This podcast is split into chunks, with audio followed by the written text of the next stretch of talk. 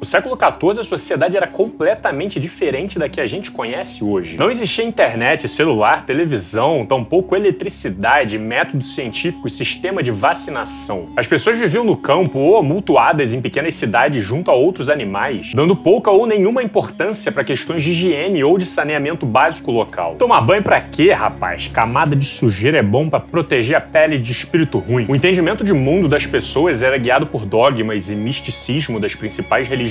Então imagina só o potencial de caos que pode rolar quando uma praga extremamente letal e contagiosa surge e começa a se espalhar. Eu sou Estevão Slow, contribuindo na divulgação científica e na educação do Brasil. Me sigam nas redes sociais para se manterem sempre muito bem informados e vambora porque o vídeo começa agora.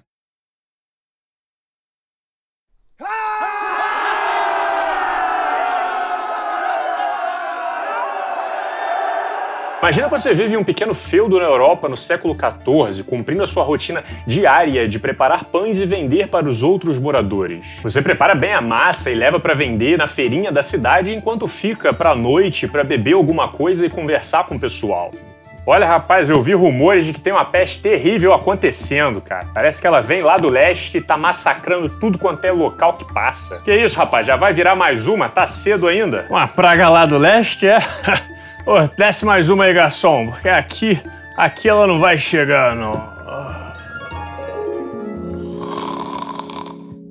Essa não seria a primeira vez que uma peste estaria atacando. Ainda no século VI, os primeiros relatos de casos teriam surgido na Etiópia, na África, se espalhando pelo Egito, Jerusalém, até chegar nos portos de Constantinopla, a capital do Império Bizantino. O número de mortos chegou a ultrapassar os 5 mil por dia e infectar até o intocável imperador Justiniano, que sofreu, mas com muita sorte sobreviveu. Em sua homenagem, o surto ficou conhecido como Praga do Justiniano. Olha só que presentão, rapaz, vai ter teu nome associado associada a uma das piores pragas da história. Alguns surtos continuaram ocorrendo eventualmente nos séculos seguintes, mas foi no século XIV que a coisa começou a ficar feia para valer. Rumores já estavam surgindo de que pessoas na China estavam morrendo aos montes por causa de alguma doença suspeita. Graças à Rota da Seda, assim como rotas marítimas que sustentavam o comércio da época, a doença pegou uma carona e passou a circular também infectando os povos da Índia, da Pérsia, da Síria, do Egito, se aproximando cada vez mais da Europa. E algumas ações da época não ajudaram ajudaram em nada que a doença se espalhasse. Ah, vocês não vão me deixar entrar na cidade, não? Então vamos arremessar uns corpos doentes lá dentro e dar um prejuízozinho de leve para eles. Pois é, foi isso que um exército mongóis fez na cidade de Cafa, na Crimeia, espalhando a doença propositalmente no objetivo de enfraquecer os seus inimigos. Então, se os rumores até o momento era de que a peste estava acontecendo lá no leste, não demoraria para que ela começasse a chegar. Tá sonhando aí, rapaz? Parece que já tá chegando. O seu Antônio Carlos, primo do porteiro, junto com algumas outras pessoas, estão com uma cara meio estranha. Melhor não chegar perto, não. Os sintomas eram febre alta, dor de cabeça, dor nas articulações, acompanhada de enjoo e vômito. Assim como o surgimento de um tipo de bolha na axila, na virilha, no pescoço, que podiam chegar a um tamanho próximo de um ovo ou até de uma maçã. Vazavam pus e começavam a sangrar se alguém futucasse nela. Ah!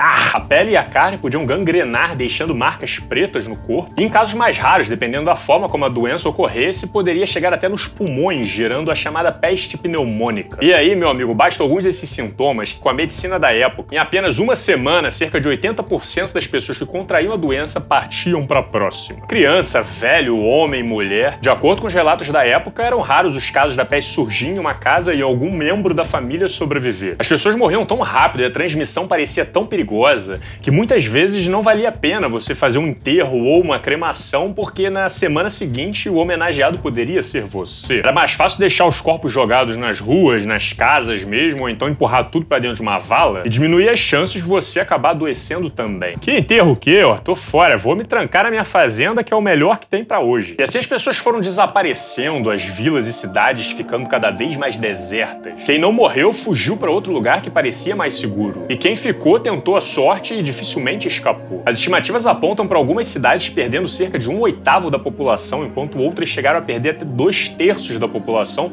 quando não desapareciam completamente. Cidades na região da atual França, Alemanha e Inglaterra chegaram a perder até metade da sua população. A real é que estava morrendo tanta gente, mas tanta gente, que só na Europa as estimativas vão de 25 a 60 milhões de mortos dentro de um período muito curto de anos. Uma perda populacional que demorou séculos para se recuperar. Enquanto a sociedade assistia toda essa tragédia em curso, a pergunta que não calava era: Ah, que porra que tá acontecendo aqui? Chama os intelectuais que nós precisamos de respostas. O problema é que mesmo os intelectuais tinham as suas respostas limitadas ao conhecimento de mundo da época, que era muito inferior ao que nós temos hoje. Júpiter! Com certeza Júpiter tem alguma coisa a ver com toda essa situação. Hum, não sei não, acho que isso tem mais a ver com as forças de destruição de Marte e Saturno. Olha, eu ouvi falar que o filho do seu manganês lá da fazenda que prepara pão é de escorpião e sobreviveu. Hum, essa é uma informação valiosa, hein? Então nós precisamos encontrar mais pessoas que sejam de escorpião para investigar. Na dúvida, a culpa deve ser dos judeus, né? A gente pode ir batendo de porta em porta para perguntar. Ah, mas quanta besteira! Vocês vão me dizer agora que o planeta onde a pessoa nasceu tem alguma coisa a ver com essa tragédia? Isso é óbvio que isso é falta de oração. Se as pessoas estivessem rezando ao invés de cometer pecado por aí, nós não estaríamos sendo brutalmente castigados e penalizados por Deus que nos ama tanto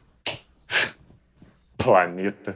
Uma das explicações que mais se aproximava de algo científico e rodava o conhecimento popular de alguns, mais tarde recebeu o nome de teoria miasmática. A ideia é que as doenças eram transmitidas através de um conjunto de odores de putrefação. Né? Algum bicho morre no canto e libera aquele cheiro sinistro que poderia contaminar o solo, os lençóis freáticos e até outras pessoas. Aquela água parada com cheiro de podre perto de onde o pessoal se alimenta, pronto para intoxicar alguém. Apesar da teoria ter milhões de poréns, ela pelo menos ajudou as pessoas pessoas a darem um pouco mais de atenção para questões como coleta de lixo e sistema de esgoto, por exemplo. Se é pecado ou se é Júpiter, eu não sei, mas é melhor vocês arrumarem essa bagunça e tirar esse lixo todo do caminho para evitar futuros problemas. Já no século XVII estavam surgindo os primeiros microscópios de luz, que possibilitaram uma análise muito mais sofisticada de todo um universo invisível a olho nu, que agora poderia ser observado mais facilmente. Antes, o que era apenas uma gota d'água passou a ser vista como um abrigo em potencial para toda uma comunidade microscópica. Bactérias, fungos, protozoários aos poucos foram sendo identificados, assim como a nossa relação muitas vezes íntima com esses seres. Essas descobertas foram substituindo rapidamente a teoria miasmática,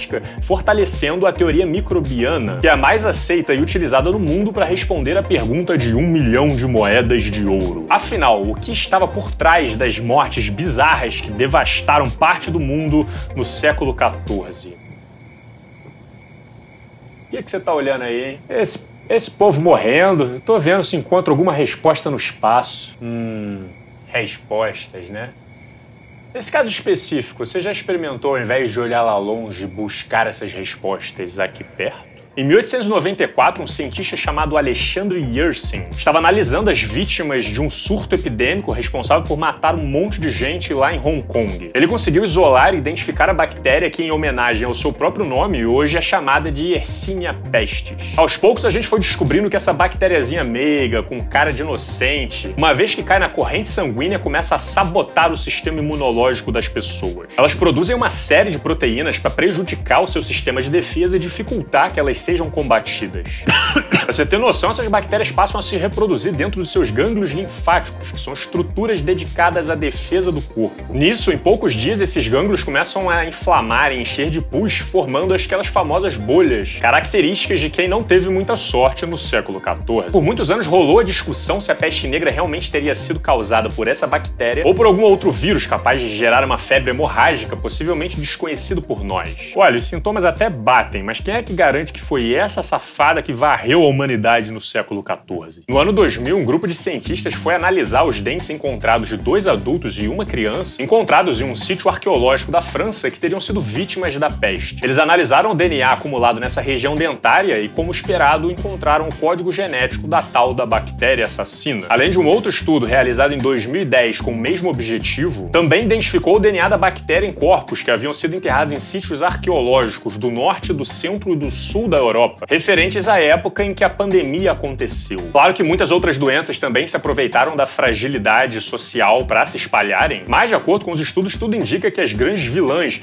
responsáveis por eliminar parte significativa da população mundial em poucos anos foram as bactérias da linhagem da Yersinia pestis. Pois, Lô, mas naquela época não existia ônibus lotado com gente circulando, metrô com gente enlatada, viagem de avião. Como é que essa bactéria podia viajar rápido no mundo desse jeito, cara? Assim como outras pandemias que já ocorreram, a catástrofe acontece por uma ação conjunta de seres humanos e outros animais selvagens. Mais especificamente, hoje nós sabemos que a bactéria da peste circula, principalmente alternando entre alguns roedores como esquilos e ratazanas e suas inseparáveis pulgas e piolhos. Como esses insetos estão sempre em contato com o sangue desses animais, fica fácil para uma bactéria ficar circulando entre esses organismos. O problema é que eventualmente essas pulgas entram em contato com os seres humanos, e se as bactérias conseguirem invadir e se multiplicar nessa nova espécie, a humanidade tem aí um sério problema para resolver. Sangue, sangue, sangue, não tem rato, não tem rato. Hum, ser humano, acho que vou dar uma picadinha. Hum, o que, que pode dar errado? Agora você imagina a sociedade do século XIV, onde as pessoas viviam em pequenas casas, sem saneamento básico, sem geladeira, tendo que acumular os alimentos num quarto separado. Os centros urbanos eram praticamente os paraísos dos ratos. E mesmo que você criasse gatos em casa para amenizar a quantidade de ratos, as pulgas poderiam migrar do rato para o gato e do gato para você. Boa parte das grandes trocas comerciais eram feitas em navios com seus porões lotados de mantimentos, desembarcando de porto em porto para os ratos poderem curtir um tour pelo mundo. E mesmo se eles morressem nas viagens, as pulgas poderiam continuar o passeio por eles. E como se pulgas assassinas sendo transportadas por ratos mundo afora já não fosse problema suficiente, a doença também poderia ser transmitida pelo contato com o fluido corporal de animais infectados. Assim como em humanos, no caso da doença avançar para os pulmões, ela pode passar a ser transmitida pelo ar através de gotículas liberadas na tosse.